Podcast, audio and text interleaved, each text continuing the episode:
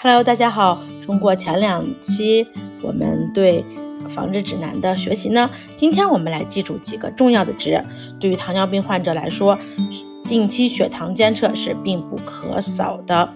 任务之一，因为只有通过定期的监测血糖，然后我们才能知道我们血糖控制的怎么样。那我们也同时知道，糖尿病最重要的就是要把血糖控制在一个合理的范围之内。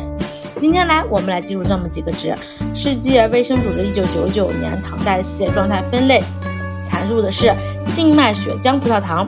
空腹血糖小于六点一，餐后两小时血糖小于七点八，属于正常血糖；空腹血糖大于等于六点一，小于七点零，餐后两小时血糖小于七点八，属于空腹血糖受损；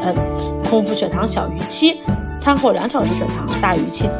八小于十一点一，属于糖耐量减低；空腹血糖大于等于七，餐后两小时血糖大于等于十一点一，属于糖尿病。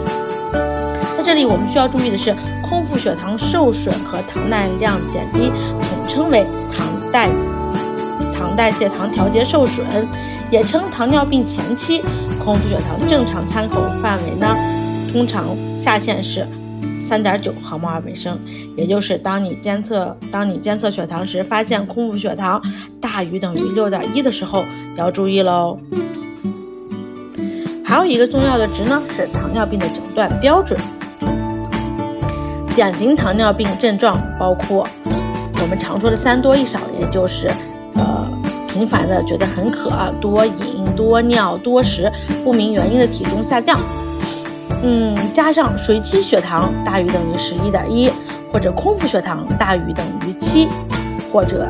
OGTT 两小时血糖，也就是口服葡萄糖实验大于等于十一点一，或者加上糖化血红蛋白大于等于六点百分之六点五，就可以确诊为糖尿病。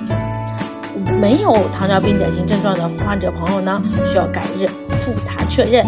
这几个值你记住了吗？下期再见。